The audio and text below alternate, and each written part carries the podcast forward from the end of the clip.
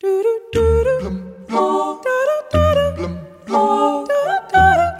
da da da